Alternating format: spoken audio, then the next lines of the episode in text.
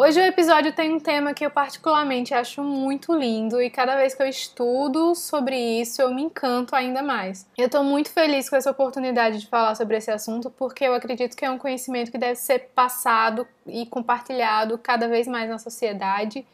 É, é uma hora de mudanças de padrões e ressignificados de conceitos, principalmente em relação à mulher e suas particularidades.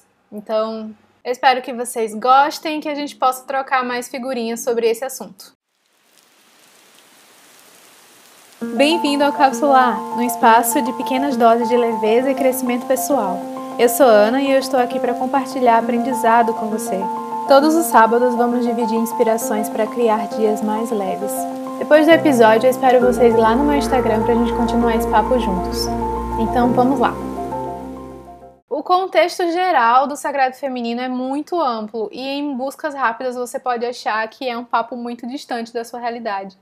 Então, o que eu pretendo compartilhar aqui com vocês são reflexões muito simples, porém libertadoras sobre esse tema. Eu não pretendo entrar muito na parte religiosa da proposta, até porque o que me chama a atenção aqui é o quão revolucionárias são as ideias de mundo, de sociedade e de mulher que o sagrado feminino propõe.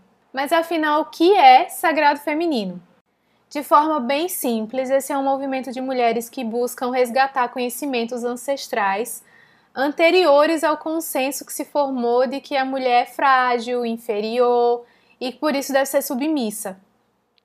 Com e o principal objetivo e o principal objetivo é trazer à tona nossa verdadeira essência e poder. É claro que essa é uma interpretação muito rasa sobre o tema, mas se vocês quiserem saber mais, mergulhar mais fundo, eu deixei o link de dois podcasts do Dilema de Ivana, que ela fala sobre isso de uma forma primorosa, e aí vocês vão conseguir entender mais sobre o contexto histórico e os arquétipos e coisas mais profundas sobre o sagrado feminino.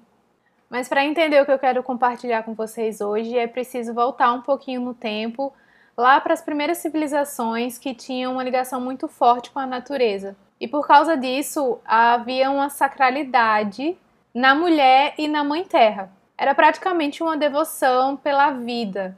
Tudo que se relacionava à natureza e à fertilidade era sagrado. E aí, como a capacidade de gerar vida pertence à mulher, essa sacralidade era diretamente conectada à figura feminina, já que a terra dá frutos e a mulher também. E daí é que vem a expressão sagrado feminino. Acontece que em algum momento da história, a mulher e a natureza passou a ser considerado algo para ser dominado. E seus conhecimentos começaram a ser vistos como ameaça, tanto que levaram muitas à fogueira, né? Isso eu tô dando um super salto histórico, porque esse não é o foco da nossa conversa hoje. O que precisamos saber até aqui é que tudo o que era associado ao feminino passou a ser visto como algo frágil e sem importância e a ser dominado. Além do mais, nós mulheres passamos a ser propriedades do homem. Nos deram rótulos e tudo que era associado ao arquétipo masculino é que foi considerado como correto e bom para a sociedade. E aí aqui eu quero deixar um destaque para o termo arquétipo. Arquétipos são imagens padrões mentais que são reproduzidas. É meio que um senso comum sobre alguma coisa.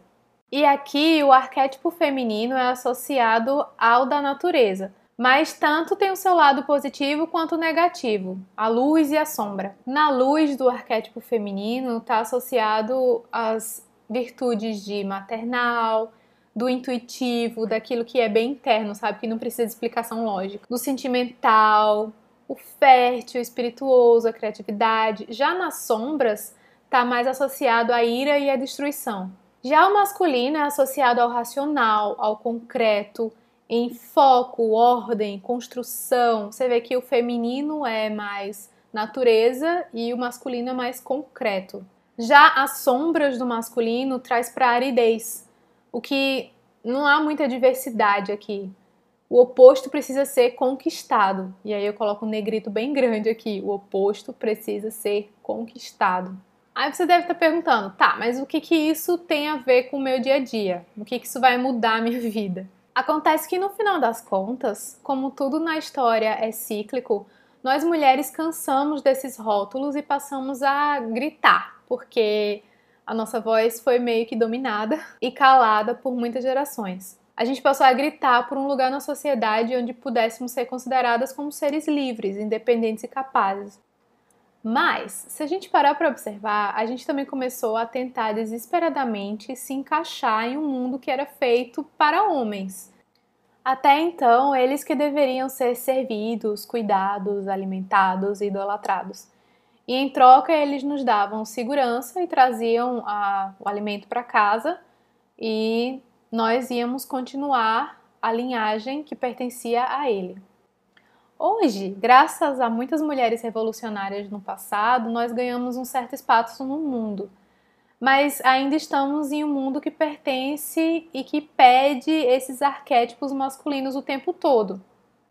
Precisamos ser sempre retilíneas, nos encaixar e agir como eles. Para que isso aconteça, a gente meio que repele os ciclos interiores, o que acontece no nosso corpo e as necessidades dele.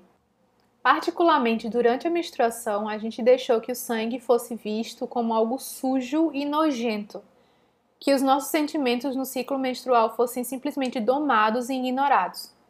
Só que o sagrado feminino faz com que a menstruação seja uma coisa bem-vinda. E pensando bem, o sangue menstrual, que hoje é tido como sujo, é o mesmo responsável pela magia da vida dentro de nós. Veja só, o que muitas culturas consideravam como sagrado passou a ser imundo. Aí eu me pergunto, como é que o mesmo material que dá origem a uma criança hoje é visto como uma coisa suja, como um nojo? Sendo que esse sangue é tão rico que estudos falam de extração de célula tronco deles. A nossa menstruação, na verdade, é um material de extrema qualidade é parte de um ciclo que diz muito sobre nós. E aí você pode perguntar, tá, mas na real, qual que é a diferença que todas essas informações vão fazer na minha vida? Por experiência própria, toda a diferença do mundo. Como eu contei no episódio anterior, quando eu menstruei, eu era muito novinha e por está em uma sociedade que praticamente marginaliza a menstruação, eu optei por classificar aquele momento como um momento triste. Relacionei ele a sofrimento e de fato eu senti por muito tempo muito desconforto e muita dor. A solução que chegou a mim naquela época foi domine isso, porque é um troço muito ruim. Foi preciso muito tempo para que eu conseguisse entender que eu só ia conviver com aquele momento de verdade se eu olhasse para mim mesma e compreendesse o ciclo como um todo. E aí começou um momento mágico na minha vida, porque hoje não só me conheço melhor, como não sofro muito durante a menstruação. Eu compreendi que eu não precisava ser linear o tempo inteiro, que a vida é cíclica, mas precisamente ela segue como se fosse uma espiral, sabe? Constante e crescente. O ato de me observar trouxe a oportunidade de olhar os dois lados, tanto masculino quanto feminino, e unir esses arquétipos. Observar os sintomas do ciclo menstrual traz à tona muito sobre nós mesmas. Nossas iras e pensamentos reprimidos, nossas atitudes, o que, que elas significam, o que, que os nossos sintomas falam sobre o que está acontecendo no nosso corpo. O que, que a gente está negligenciando? E é assim que a gente pode ressignificar a menstruação nas nossas mentes. A gente tende a ignorar o nosso interno, que acontece intuitivamente no nosso ser, justamente porque a gente meio que perdeu o arquétipo feminino de interiorização. E aí isso se torna muito superficial, porque o que importa é o que a gente está vendo, é o concreto. E o que a gente sente tem que ser deixado de lado. Não que o concreto seja ruim, mas a gente meio que perdeu o equilíbrio do interno e do externo. Quando você vai para a natureza, vê que ela é feita de ciclos, de estações. E olhando para dentro do nosso corpo, a gente pode notar que ele também é feito de ciclo, também tem estações.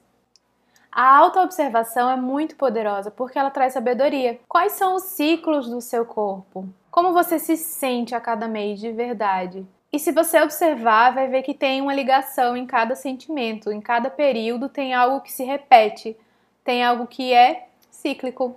E isso tem muito a ver com o ciclo da menstruação. Quando a gente trata só os sintomas externos, esconde a essência do ciclo, que é o que acontece na nossa mente, no nosso inconsciente, no psicológico, sabe? É meio que como a gente fala aqui no Nordeste, é tapar só com a peneira. Enxergar só a pontinha do iceberg, sendo que tem muita coisa lá no fundo que pode ser significativo para a cura e não só para o paliativo dos sintomas. A proposta aqui é tirar a menstruação das sombras, trazer ela para a luz, para o consciente e assim entender por que que a gente age do jeito que age.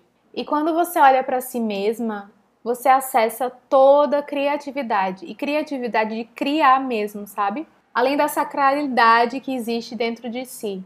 A ideia aqui é um equilíbrio, compreende?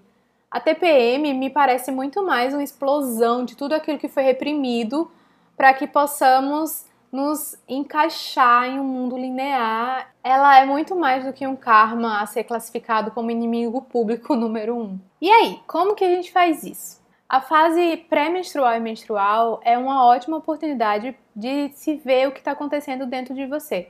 É um período muito rico para meditar e observar o seu interior. Praticar meditação nos ajuda a interiorizar e diagnosticar padrões de comportamento, nos ouvir, sabe? E assim trabalhar melhor para poder crescer. Já o yoga alinha a mente e o corpo, traz um equilíbrio. Desde que eu comecei essas práticas, eu consegui reduzir muito a minha irritabilidade no período pré-menstrual, a TPM, né? E as cólicas do primeiro dia de menstruação, que geralmente eram muito, muito pesadas, elas reduziram consideravelmente. Há alguns meses eu não tomo nem remédio para cólica, simplesmente trato com yoga. Yoga especial para dias de menstruação, que você consegue encontrar vídeos no YouTube de práticas de yoga para menstruação.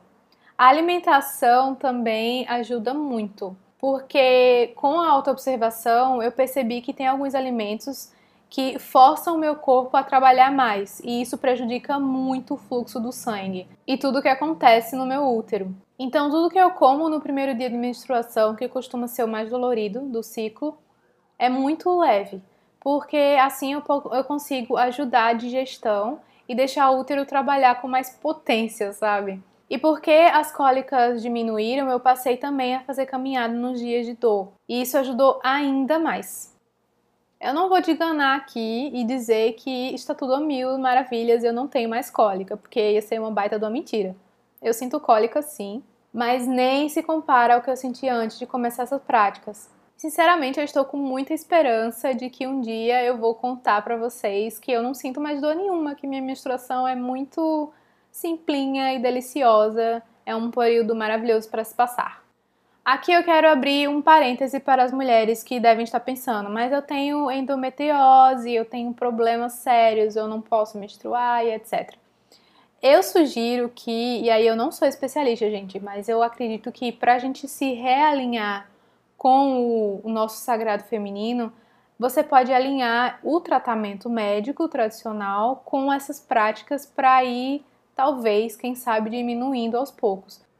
O meu médico favorito é um homeopata e quando eu procurei ele a primeira vez foi porque eu estava muito frustrada com um diagnóstico de um médico que disse que eu ia ter que tomar remédio para o resto da minha vida. E ponto. Hum, você não vai ter cura. Você vai tomar isso para sempre e adeus. E nunca se preocupou em ir a fundo nessa doença. Então eu procurei ele e ele me deu a esperança de que toda doença deveria ter alguma cura teoricamente, né? Algumas ainda não foi encontrada a cura. Mas colocar tratamento paliativo o tempo inteiro, simplesmente condenar você a viver desse jeito, talvez não seja a resposta. E eu fico. Eu deixo essa reflexão no ar, assim, porque eu não sou especialista. Mas eu prefiro acreditar que a natureza é perfeita e que deve ter alguma solução mais profunda, além de um tratamento médico e puro. Então, eu acredito que um dia talvez a gente consiga se libertar do tratamento medicinal tradicional, que na verdade não deveria ser tradicional, né? Mas já ficou é, estigmatizado como a tradição, que é sentiu dor de cabeça, toma remédio. Sentiu dor no pé, toma remédio. Tudo é toma remédio. E aí você não, não entende por que você está sentindo aquilo. Você simplesmente está passando um pano em cima do, do sintoma e não entendendo o que está acontecendo dentro de você. Que não é bem a proposta do que a gente está conversando hoje. Mas voltando, outra coisa muito interessante a se fazer é escrever.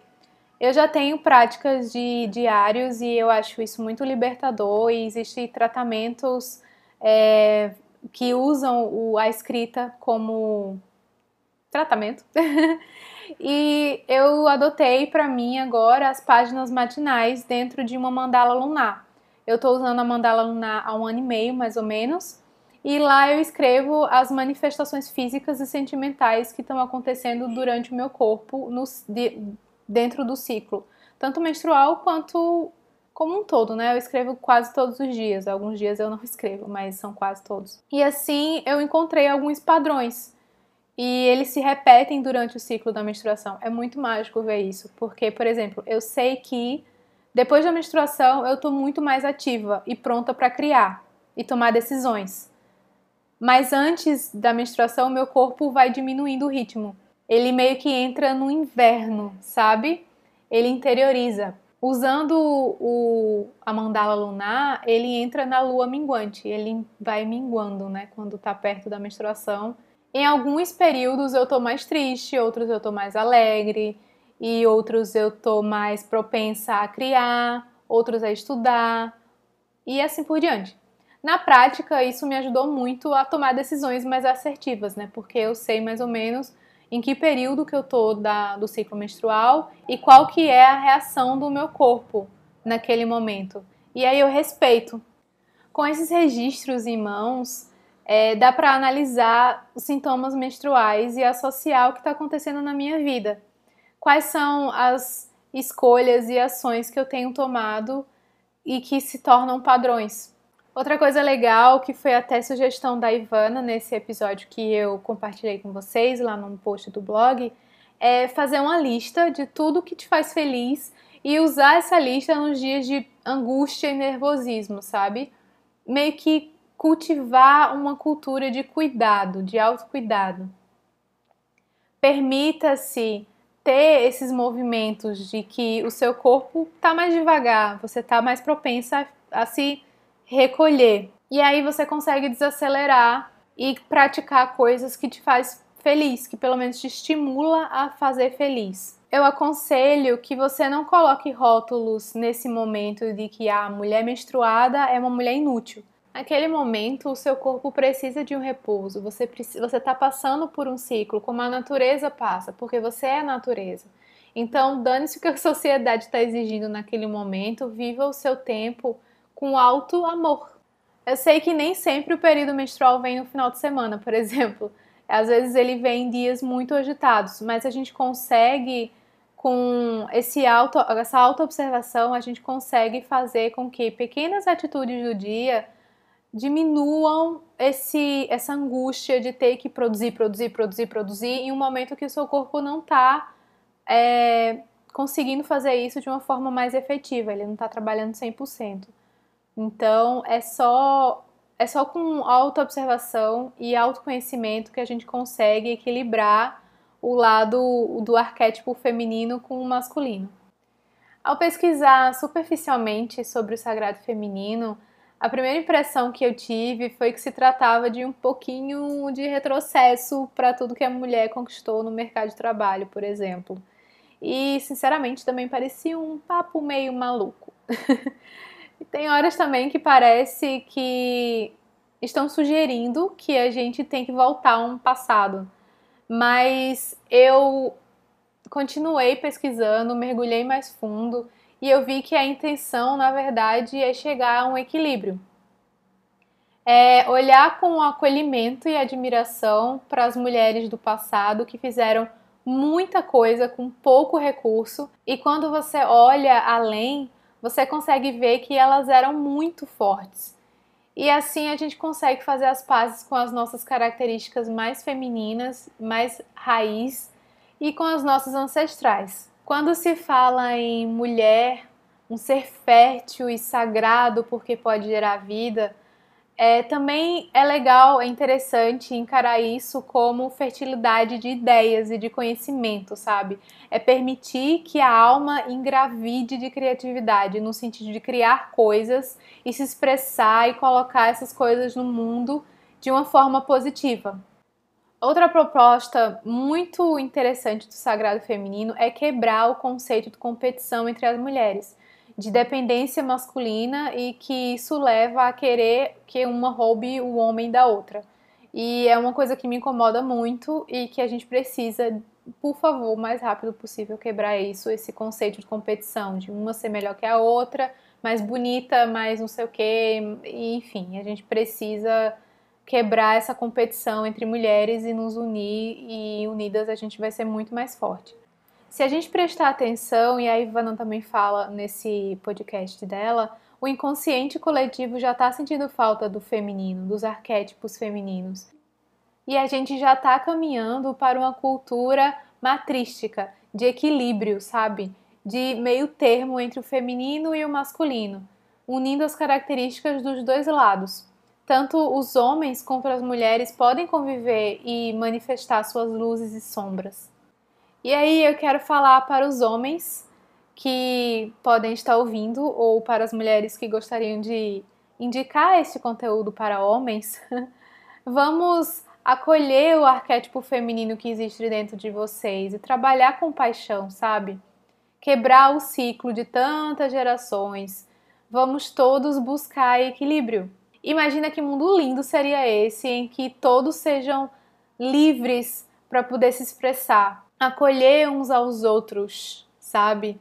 Sem gênero e colaborar com o que nós temos de melhor. Esse assunto é muito amplo e eu tentei resumir no máximo as ideias do sagrado feminino, até porque eu ainda estou aprendendo muito sobre isso. E se você pretende seguir essa jornada comigo, vamos juntos trocar ideias e comentar aqui no post do blog ou no Instagram. É, vai ser ótimo ver como vocês estão encarando isso, ver com, como vocês encaram isso e nos dar as mãos para seguirmos juntos nessa caminhada por um mundo igualitário e melhor e mais equilibrado, tá? Tenham uma ótima semana, um cheiro para vocês e até a semana que vem. Tchau, tchau!